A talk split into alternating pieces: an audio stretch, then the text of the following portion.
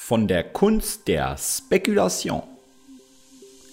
Hallo und herzlich willkommen bei Aktien mit Kopf, finanzielle Freiheit durch logisches und langfristiges Denken. Mein Name ist Kolja Barkon und das ist selbstverständlich immer noch der Podcast von Privatanlegern für Privatanleger.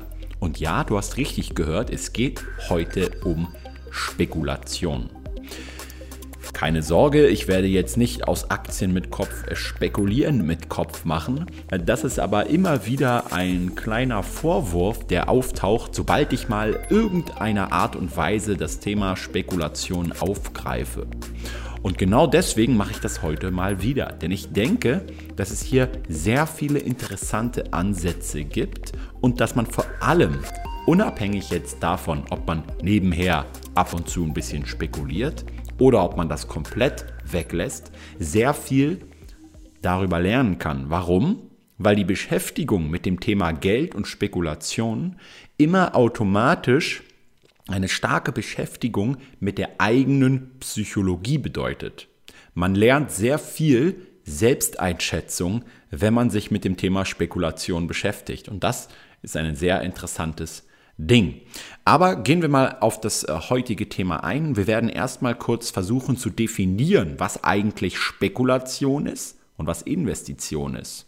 Eine Sache, die ich ja auch immer wieder äh, als Thema behandle und wo ich auch sagen muss, dass es gar nicht so einfach ist, das Ganze auseinanderzuhalten in der Praxis und dafür gebe ich euch gleich ein paar Beispiele, warum nämlich eine Investition in Amazon beispielsweise für manche vielleicht auch schon eine Spekulation sein kann, je nach Definition.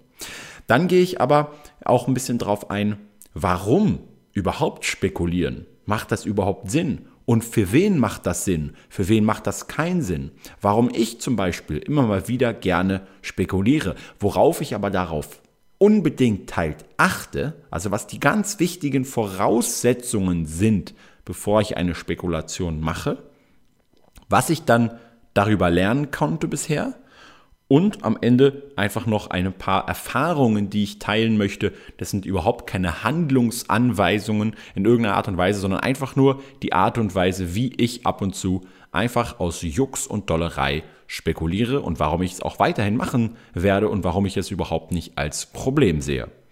Okay, kommen wir mal zum ersten Thema. Spekulation und Investition. Was ist da eigentlich genau der Unterschied, beziehungsweise was bezeichnet das jeweilige? Grundsätzlich möchte ich mal festhalten, für mich sind beides Sportarten. Wenn du jetzt äh, die Olympischen Spiele anschaust, dann siehst du ganz viele unterschiedliche Sportarten. Und alle haben in irgendeiner Art und Weise mit äh, körperlicher Bewegung zu tun, mit äh, entweder Muskelkraft, wie zum Beispiel beim Gewichtheben, wo es auch stark um Koordination geht. Dann gibt es aber auch andere Sportarten, wo es sehr viel mehr um Ausdauer geht, also zum Beispiel das Schwimmen und natürlich dann auch ähm, die Langstreckenläufer und so weiter. Das heißt, es gibt unterschiedliche Sportarten, alles sind Sportarten, alle haben mit Bewegung zu tun, aber nicht alle haben dieselben Voraussetzungen. Nicht alle haben dieselben Trainingspläne und dieselben Vorgehensweisen und so weiter. Und genauso sehe ich das beim Thema Investition und Spekulation. Beides hat mit Geld zu tun. Ja, das ist die Gemeinsamkeit. Es geht hier um Geld. Aber es sind vollkommen unterschiedliche Sportarten. Die Spekulation ist für mich wie so eine Art Jagen. Also stell dir jetzt einfach mal das Jagen als Sportart vor. Du bist ein Jäger mit einer Flinte, der irgendwo im Busch hockt oder auf einem Hochsitz und der wartet die ganze Nacht, bis morgens irgendwann die Wildsau oder das Reh halt auftaucht. Dann legst du an, schießt drückst ab und hast deinen riesigen Fang gemacht. Und das ist für mich Spekulation. Also die Aussicht, irgendein Szenario im Kopf sich zusammenzureimen, also zu sagen, ich setze mich jetzt hier auf diesen Hochsitz und warte, bis das Reh genau hier vorbeikommt. Ja, der andere Jäger, der schleicht hinterher mit einem, äh, vielleicht mit einem kleinen Jägerhund, Dackel oder irgendwas, ähm, den er auf die Spur äh, legt. Ja, und genauso ist es bei der Spekulation. Man hat also irgendeine Vorstellung davon, denkt sich irgendein Szenario aus. Es kann ein politisches Szenario sein, Es kann aber auch zum Beispiel ein ähm, wirtschaftliches Szenario sein oder ein kriegerisches Szenario. Es gibt also ganz viele unterschiedliche Szenarien, die man hier zur Spekulation verwenden kann. Und investieren, hat das was mit Jagen zu tun? Meiner Meinung nach nicht. Es hat was mit Geld zu tun, aber das vergleiche ich mit einem Bauernhof und einem Bauer der sich einen riesigen Obst- und Gemüsengarten anlegen will auf der einen Seite äh, seines äh, Grundstückes. Das heißt, er möchte sich die schönsten und saftigsten ähm, ja, Bananenstauden, äh, Zitrusfrüchtalleen und was weiß ich alles nach und nach aufbauen. Das heißt, er sät Samen und dann äh, ja, bewirtschaftet er im Prinzip sein Grundstück, um von den langfristigen Erträgen dann zu profitieren und natürlich dann auch von einer Aufwertung seines Grundstücks insgesamt zu profitieren. Auf der anderen Seite wird er vielleicht auch noch äh, Tiere züchten. Ja, das heißt Tiere großzüchten, die er dann zum Beispiel verkaufen kann, über die er Erträge erzielt. Oder er hält diese Tiere oder Teile der Tiere, ähm, um dann beispielsweise von den Erträgen der Tiere in Form der Milch und der Eier und so weiter zu profitieren. Aber ich denke mal, dass genau diese Differenzierung eigentlich das den meisten Leuten am einfachsten fällt, auseinanderzuhalten. Wir müssen also ganz, ganz, ganz, ganz wichtig immer wissen, dass nur weil wir jetzt an der Börse etwas tun, was mit Geld zu tun hat, es niemals verwechseln, verwechselt werden darf, ob wir jetzt auf eine Spekulation auf sind, also auf eine meistens eher nicht immer, aber meistens eher kurzfristige Preisentwicklung eines Wertpapiers oder ob wir die, die Sicht des Bauers einnehmen, uns an einem Unternehmen beteiligen und langfristig vom, von der Wertsteigerung, vom Wachstum dieses Unternehmens profitieren wollen. Für mich ist hier an dieser Stelle die Definition also ziemlich eindeutig. Entweder ich spekuliere auf kurzfristige bis mittelfristige Preisentwicklungen, von denen ich profitieren möchte, oder aber ich beteilige mich langfristig an einer Unternehmung in Form von Aktien und so weiter. Und jetzt können aber schon erste Kritiker hier anmerken, berechtigterweise, und zu sagen, nun ja, Kolja, wenn du das so definierst, dann müsste man ja sagen, eine Investition ist auch wirklich nur dann eine Investition, wenn dieser Bauernhof tatsächlich auch Erträge erwirtschaftet. Wenn jetzt der Bauer aber nur damit beschäftigt ist, ganz, ganz, ganz viele Bäume ständig zu säen und immer weiter und weiter und weiter Bäume zu sehen und das Grundstück immer größer und größer und größer zu machen, aber nie die Erträge wirklich erzielt. Das heißt, der Preis des Grundstücks vielleicht immer mehr und mehr ansteigt, aber die Ertragskraft nie wirklich bewiesen wurde, ist es dann eigentlich noch eine Investition oder ist es dann eher eine Spekulation? Und da ist es dann schon gar nicht mehr so einfach, einen Unterschied festzulegen. Das heißt, investiere ich zum Beispiel in ein Growth Stock, ist das dann tatsächlich eine reine Investition?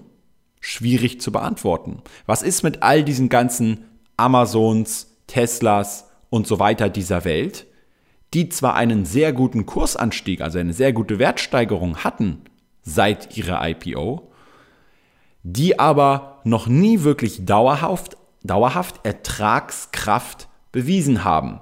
Na klar, sie könnten, also vor allem jetzt zum Beispiel Amazon, wenn sie ihre Wachstumsstrategie ändern würden, wenn Sie also jetzt anfangen würden, beispielsweise ähm, den Service etwas zu verschlechtern und nicht mehr die ganzen Milliarden an Verlust, Verlusten hinzunehmen jährlich, um halt ins letzte kleine Dorf noch das Paket pünktlich und verlässlich auszuliefern. Wenn Sie also zum Beispiel diesen Kundenfokus wegnehmen würden, wenn Sie zum Beispiel weniger investieren würden, dann hätten Sie natürlich innerhalb von kürzester Zeit eine viel höhere Ertragskraft.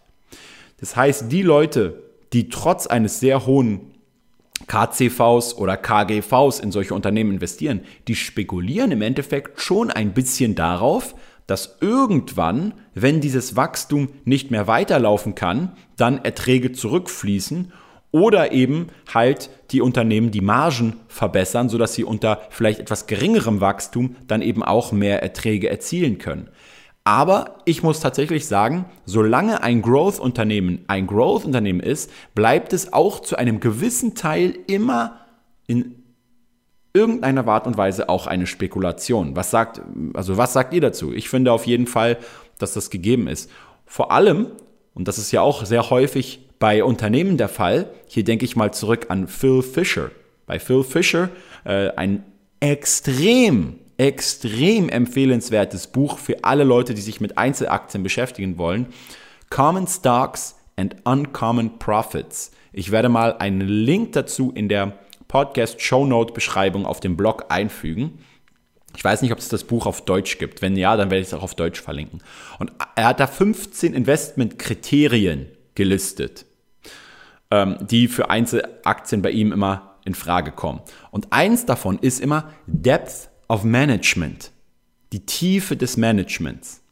Das heißt, er investiert lieber in Unternehmen, die, die nicht so abhängig sind von einer einzigen Führungsperson. Weil wenn diese eine einzige Führungspersönlichkeit ausfällt, dann ist die spannende Frage, ist das tatsächlich immer noch eine Investition? Oder spekuliert man nicht auf diesen einen Menschen? Jetzt ist auch wieder die Frage, ist das also eine Spekulation oder eine Investition? Okay, ich will jetzt gar nicht zu lange auf diesen Definitionen rumreiten. Ich möchte nur sagen, dass diese Grenze manchmal fließend sein kann zwischen diesen Sportarten. Und man muss sich das auch gar nicht zu kompliziert machen. Man kann es ja selber für sich definieren. Aber man sollte schon wahrnehmen, dass diese Grenzen manchmal fließend sein können und dass natürlich andere Leute immer vollkommen unterschiedliche Definitionen von diesem einen Begriff oder diesen beiden Begriffen haben können. Und jetzt die spannende Frage, sag mal, Kolja, das nervt doch eh alles. Du bist doch ein Buy-and-Hold-Verfechter. Ja? Also, kaufen und halten. So, jetzt hast du deine Sportart gefunden. Warum willst du jetzt noch wechseln? Das heißt, oder warum willst du beides machen? Ja, also warum willst du irgendwie ähm, noch in deiner Freizeit ab und zu ein bisschen spekulieren? So, und das ist ein Kommentar, den ich auch immer mal wieder irgendwo lese, also so, wo Leute damals gesagt haben, ja, du machst doch Fitnessvideos. Warum muss es denn jetzt noch Aktien sein? Und ich weiß noch neulich auf meinem Facebook-Profil, auf meinem privaten Facebook-Profil, ja, habe ich etwas über, über, über Red Bull und Fußball gepostet, ja, also über, über Leipzig. Und dann haben tatsächlich Leute mir vorgeworfen, wie ich denn mich erdreiste, etwas über Fußball zu posten. Ich soll doch einfach über Aktien reden und sonst die Fresse halten. Wo ich mir denke, naja, wie kleinkariert muss man eigentlich in seinem Kopf sein, dass man nur die Möglichkeit hat, sich für ein Thema oder ein Hobby oder ein Interessengebiet in seinem Leben zu entscheiden. Da muss ich natürlich sagen, ja, also Pech für dich. Ja, wenn, wenn das dein, wenn dir es Spaß macht, dich dein ganzes Leben lang nur mit einer Sache zu beschäftigen, dann schön und gut. Die simple und einfache Antwort auf die Frage, warum ich ab und zu spekuliere, ist, weil es nun mal Spaß macht. ja, also ich meine, genauso könnte man ja die Frage stellen, warum gehst du ab und zu auf die Pferderennbahn und machst Pferdewetten? Ja? Oder warum gehst du ab und zu Fußballwetten bei Bet and Win oder weiß was ich, wie die ganzen Plattformen alle heißen? Das ist zum Beispiel eine Sache, die mir persönlich nicht so Spaß macht. Wenn ich aber in Österreich zu Besuch bin, sehe ich ganz häufig die ganzen Jugendlichen in den Wettbüros und so weiter, die dann richtig Spaß dran haben, Fußballwetten zu machen. Oder andere Leute, die kleiden sich hier richtig schick am Wochenende, dann gehen sie nach Porto Pi, wo es das einzige richtige Casino hier auf der Insel gibt. Ähm, also es gibt natürlich unfassbar viele von diesen Spielotheken und so weiter, aber es gibt nur ein echtes, wirkliches Casino und das befindet sich hier ganz in der Nähe in, am Port, Centro Porto Pi und dort kleiden sich die Leute dann richtig schön und adrett, ja, und dann nehmen sie halt unfassbar viel Geld in die Hand und dann gehen sie abends irgendwie am, an einem Samstag dorthin und verzocken ihr ganzes Geld. So, warum machen die das? Weil es Spaß macht, weil es in der menschlichen Natur liegt, diesen Adrenalinkick zu bekommen, wenn man halt um Geld spekuliert. Ich denke mal, psychologisch gesehen hat das bestimmt auch damit zu tun, dass man hier die Möglichkeit hat, Geld zu verdienen, ohne dafür zu arbeiten. Und das ist tatsächlich auch meine also meine Befriedigung, die ich durchs Spekulieren bekomme, wenn ich zum Beispiel so eine Szenariospekulation wie mit Netflix letztes Jahr mache, dass ich also diese, diesen Gedanken habe, hey, ich kann hier sitzen in meinem Büro oder auf der Couch oder wo sonst und kann einfach nur durch bloßes Nachdenken Geld verdienen.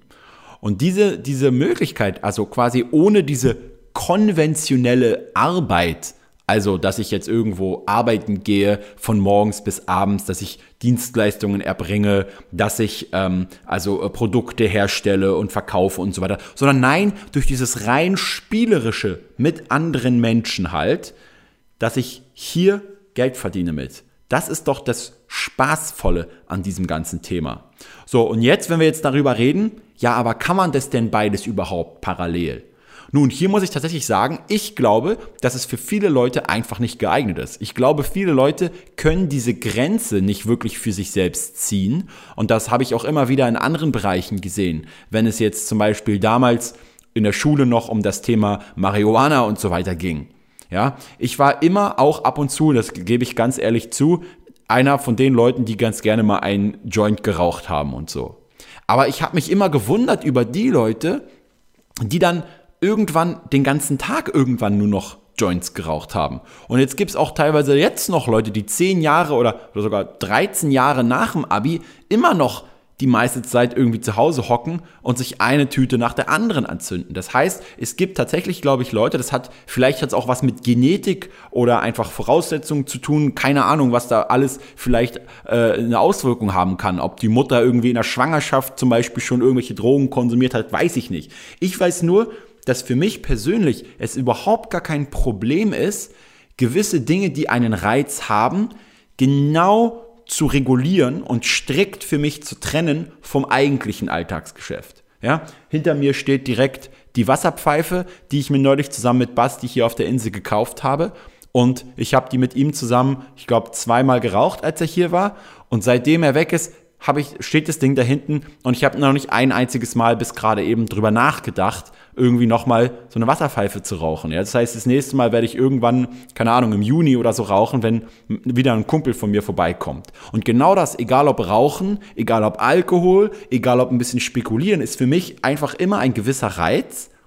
Und wenn ich aber alles das weglasse, wenn ich jetzt sage, nein, ich konzentriere mich nur aufs Investieren, ja, das heißt, ich gehe auch nicht mehr ins Casino. Ich gehe auch nie wieder irgendwie Pferdewetten oder äh, äh, Sportwetten oder was auch immer. Ja, und ich werde auch nie wieder rauchen und ich werde auch nie irgendwie ein Glas Wein trinken und so weiter. Nun ja, dann ist meiner Meinung nach das Leben irgendwann ziemlich langweilig.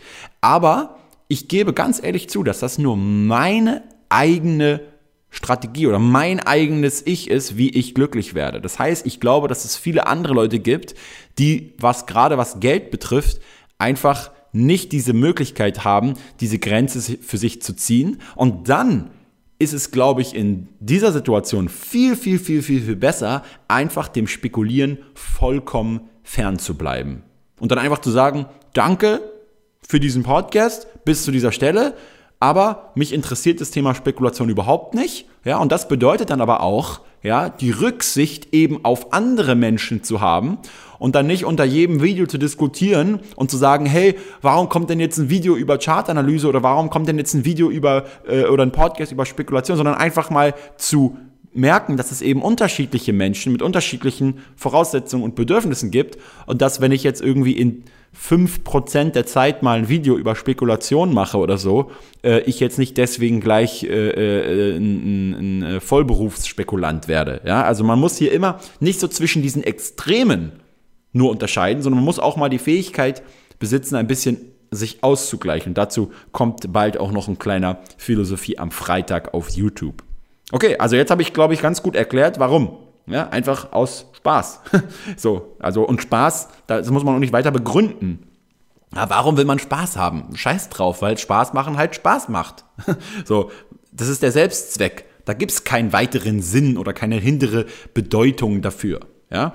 Aber meiner Meinung nach gibt es auch noch einen zweiten Grund, warum ab und zu spekulieren cool und äh, nicht nur Spaß macht, sondern weil man auch eben, und das hatte ich im Intro angesprochen, eben auch etwas über sich selbst lernen kann. alle sprechen über, über Persönlichkeitsentwicklung und bla bla bla, aber ist denn wirklich Persönlichkeitsentwicklung und das, was viele Leute damit verbinden, wirklich ein Lernen über sich selbst, dass man selbst lernt, sich besser einzuschätzen? Naja, bei Spekulation, wenn ich also selbst hart verdientes Geld irgendwo einsetze, spielerisch, und dann kann ich genau schauen, wie ich reagiere, wenn ich verliere, beziehungsweise wenn ich gewinne. Hier gibt es eine weitere Spekulation, die ich zum Beispiel sehr regelmäßig und mit absolutem Spaß am Spiel mache. Und zwar ist das das Game Duell. Ja, das ist jetzt ohne irgendwie Kooperation mit Game Duell oder so entstanden. Ich bekomme kein Geld von denen oder so. Es ist einfach nur eine Plattform, wo man eben so ganz simple, einfache 2D-Spiele, ich bin ja sowieso ein leidenschaftlicher Freizeitgamer, ja, Diablo und diese ganzen äh, GTA-Sachen und so weiter und so fort. Aber einfach so ein paar Jump-and-Run oder Kartenspiele oder ähm, ähm, so 2D-Spiele wie Tetris und äh, weiß was ich, was es da alles gibt, ja, um ein bisschen Geld zu spielen mit anderen Leuten im Internet. Macht mir auch tierischen Spaß. Und hier ist es auch wiederum so, dass ich genau gucke, dass ich natürlich dort kein Geld einzahle, sondern dass ich natürlich zum Beispiel einfach nur, dass ich gegen den Joker spiele mit, um 50 Cent, diese 50 Cent dann einsetze. Und wenn ich dann zum Beispiel diese 50 Cent einsetze gegen einen anderen und dann daraus irgendwann vielleicht 1 Euro mache oder 1,50 Euro, irgendwann dann vielleicht auch mal 3 Euro und dann sind sie irgendwann wieder weg, dann weiß ich, okay, ich habe einfach nur Spaß gehabt und das Ganze war jetzt vollkommen in Ordnung. Das Lustige ist, dass ähm, dort auch bei Game Duel, so ein kleiner Geheimtipp, ja, ähm, es gibt Spielstärken. Und wenn man jetzt in diesen Spielstärken spielt, dann fange ich erstmal immer an, mir einfach irgendwelche Spiele zu suchen, die mir Spaß machen und spiele die erstmal ohne Geld und werde einfach nur besser in diesem jeweiligen Spiel. Und dann irgendwann, wenn ich also schon ganz gut spielen kann, wenn ich also die Regeln eines Spiels verstehe, wenn ich weiß, wie man da vier Punkte bekommt, dann fange ich an, ein bisschen um Geld zu spielen, und dann merke ich häufig, dass viele Anfänger immer direkt anfangen, schon um Geld zu spielen. Und dann kann man sogar immer so ein bisschen Profit mit dieser ganzen Sache machen. Darum habe ich es jetzt aber gar nicht erzählt, sondern ich habe es nur erwähnt, um zu zeigen, dass ich genau weiß, wann ich aufhöre. Das heißt, wenn ich ein einziges Mal verliere, Nehmen wir mal an, heute ist zum Beispiel Montag, jetzt haben wir 10.30 Uhr, heute Morgen habe ich auch schon ein bisschen gespielt. Und dann spiele ich zum Beispiel drei, vier Spiele, die ich alle hintereinander gewinne. Und dann habe ich die ganz einfache, simple Regel, wenn ich ein einziges Mal verliere, ich ein einziges Spiel verliere, sofort Logout, sofort wieder ab an die Arbeit und Schluss damit. Okay? Das heißt, die Regeln bei der Spekulation, die sind das Allerwichtigste und Allerzentralste. Und da muss man dann auch zugeben, ob man dafür geeignet ist oder nicht. Und genau hier ist nämlich auch wieder der spannende Punkt, was man alles über sich lernen kann. Ich meine, nicht umsonst ist ja das Buch Die Kunst über Geld nachzudenken von André Costolani so beliebt, weil man eben auch als Investor von diesem André Costolani, der selbst ein erwiesener Spekulant war, sehr viel über Geld lernen kann und über Psychologie. Das heißt, man lernt, wie man mit Verlusten umgeht. Man lernt auch, wie man damit umgeht, wenn man nicht recht hatte. Und das ist für mich zum Beispiel ein ganz wichtiger Punkt, wo ich glaube, die meisten Menschen extrem viele Probleme an der Börse generell haben. Ist nämlich, dass sie es nicht ertragen können, nicht im Recht zu sein. Dass sie immer unbedingt Recht haben müssen. Und das ist eine Eigenschaft, die meiner Meinung nach auch als Investor ziemlich schädlich sein kann. Wenn ich als Spekulant agiere und merke, okay, ich habe hier einen Fehler gemacht, hier habe ich mal verloren und ich akzeptiere das als Teil des Spiels, dann kann ich auch bei Investitionen in Bauernhöfe viel früher irgendwann erkennen, ob der Bauernhof vielleicht überhaupt gar nicht so lukrativ ist, wie ich es mir eigentlich erhofft habe. Statt einfach nur blind weiterhin auf diesem Bauernhof immer weiter Samen zu sehen, ohne zu, ohne zu wissen, dass dort die Erde total faul ist und nicht ertragsreich und dass die Samen, die ich sehe, vielleicht auf einem anderen Bauernhof viel besser angelegt wären. Und das ist dann so der spannende Punkt, wo viele langfristige Investoren vollkommen irrational handeln, wenn sie nämlich zum Beispiel eine Aktie haben, die mal nach unten fällt, okay, und sie sich dann irgendwie anfangen ra rauszurechnen und zu sagen, ja, aber wenn ich jetzt warte noch äh, und, und, und dann gleich nachkaufe und dann habe ich den Einstandskurs verbilligt, ja, dann komme ich vielleicht irgendwann in fünf, sechs Jahren wieder mit plus minus null raus und habe keinen Verlust gemacht. Super.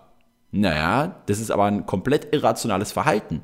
Weil in dem Moment, wenn wir das jetzt nochmal mit dem Bauernhof vergleichen, wo du die Samen immer in ein Investment steckst, welches überhaupt gar nicht mehr ertragreich ist, dann verschwendest du die ganze Zeit deine Rendite. Das heißt, die verlorenen Investments, also die gesunkenen, gefallenen Aktien, sind immer versunkene Kosten. Dieses Geld kann man gar nicht wieder reinholen, weil immer am heutigen Tag jetzt geht es um die entscheidende Frage, ist mein Geld jetzt bei diesem Unternehmen gut angelegt? Und wenn ich dann nachkaufe und es ist ein Schrottunternehmen, dann habe ich einfach eine schlechte Investition gemacht.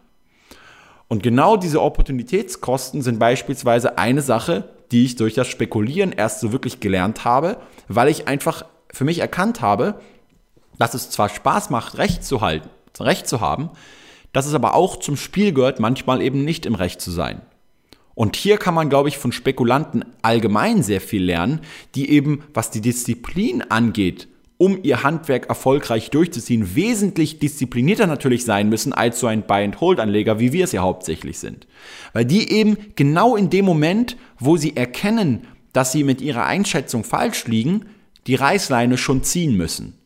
Und das ist jetzt ein ganz wichtiger Punkt, auf den ich am Ende nochmal eingehe, um das Ganze dann natürlich auch abzurunden. Aber jetzt erstmal ähm, bevor jetzt irgendwie alle Leute anfangen, mich zu fragen, was ich von äh, CFDs und irgendwelchen ähm, äh, Hebelgeschichten und so weiter handeln, muss ich hier natürlich mal wieder ein bisschen den Stecker ziehen, beziehungsweise einfach mal hier wieder ein bisschen die Perspektive so gerade rücken. Ja, ich weiß, Manche Leute können das einfach nicht differenzieren. Ich, ich, ich bekomme dann auf Snapchat oder auf Instagram wieder irgendwelche Kommentare von wegen, ich dachte immer, du wärst Spekulant, früher hast du in, äh, Invest, in, Investor, früher hast du nur in ETFs investiert und jetzt sprichst du lernt zu differenzieren. Ja, ein ganz wichtiger Punkt. Nur weil ich jetzt mal gerade 20 Minuten über Spekulationen gesprochen habe, also ein einziges Thema aufgegriffen habe, ist das jetzt nicht mein Hauptalltag. Das muss ich einfach leider immer wieder dazu sagen, weil in der heutigen Welt immer weniger Leute irgendwie die Fähigkeit haben, zu differenzieren. Okay, aber ihr seid natürlich, äh, gehört natürlich in der, in, zum großen Teil nicht dazu. Aber manche Leute, und das habe ich in letzter Zeit immer häufiger festgestellt, was so die Kommentare angeht, ähm, die die hören im Prinzip einfach nur so ein bisschen hin, aber die hören nicht wirklich zu, was ich eigentlich konkret aussage. Okay, kommen wir mal zum nächsten Punkt. Und zwar, auf welche Art und Weise spekuliere ich? Ich spekuliere, wenn ich es tue, trotzdem nur mit Aktien. Okay, das heißt, ich setze keine Hebelprodukte ein. Ich äh, spekuliere auch nicht auf Margin, also nicht auf Kredit.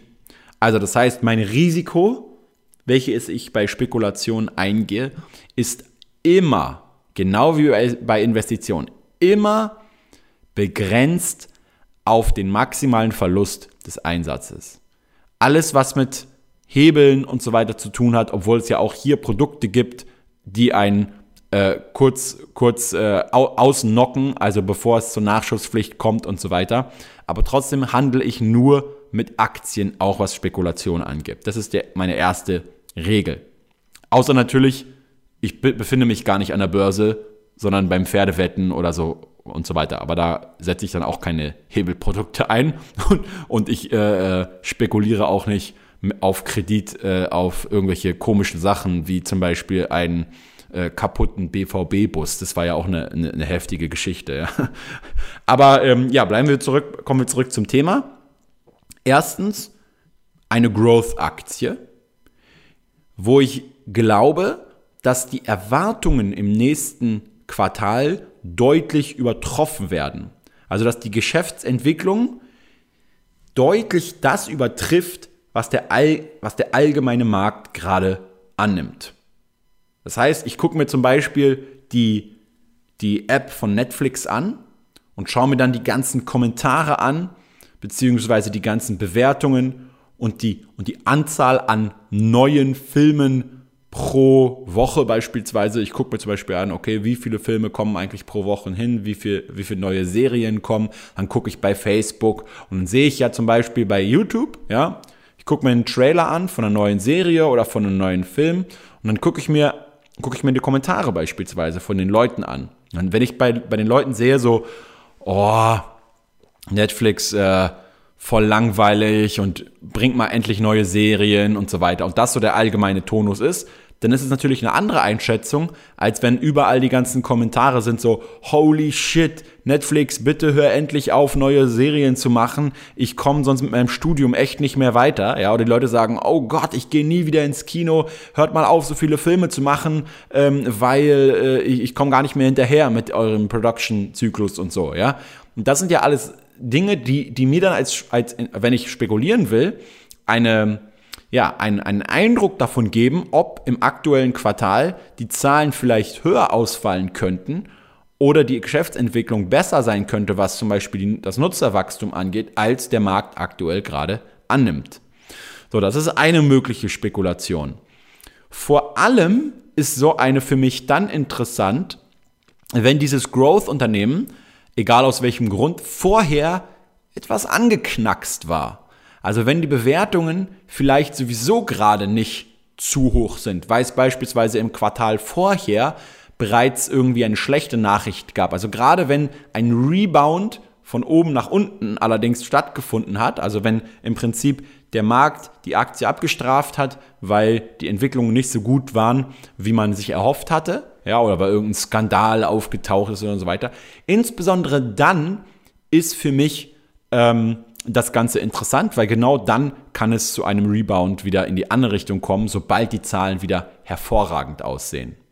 Oder einfach besser sind als die Erwartung. Das ist ein mögliches Szenario. Ein anderes Szenario ist einfach eine Aktie, wo ich darauf spekuliere, ob sie übernommen wird. Also ob ich, ich suche mir einfach ganz viele unterschiedliche Unternehmen raus, guck so, was, was gibt's sonst noch in der Branche, ähm, wer sind da so die ganzen Konkurrenten? Und fängt einfach an zu recherchieren und guckt einfach und denkt unternehmerisch und überlegt sich so, hm, wenn ich jetzt der CEO von Amazon beispielsweise wäre, ja, wer sind so mein, meine größten Konkurrenten, wen gibt's da alles noch? Und wen würde ich denn so gerne als Unternehmer übernehmen? Ja, die haben ja genug Geld ähm, oder auch Microsoft beispielsweise hat sehr viel Cash immer für Übernahmen und nimmt auch sehr viele Unternehmen, ähm, also übernimmt viele Unternehmen.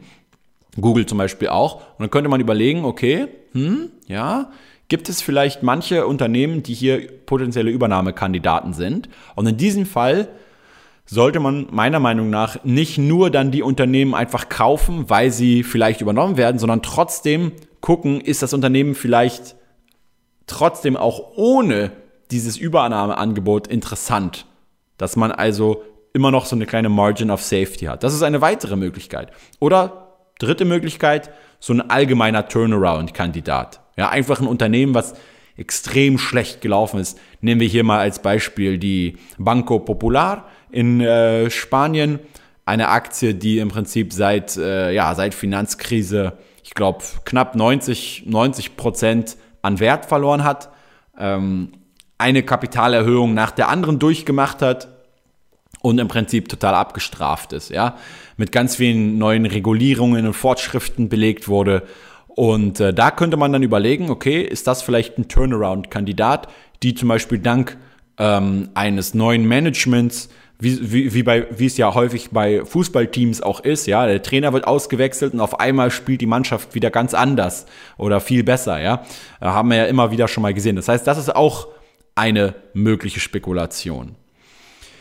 Und all diese Sachen, die mache ich maximal zweimal im Jahr eigentlich. So eher so einmal im Jahr, dass ich mir einfach so nebenher immer mal wieder so recherchiere zu einer bestimmten Aktie, zu einer bestimmten, zu einem bestimmten Szenario und dann, wenn es hochkommt, vielleicht ein, maximal zweimal im Jahr.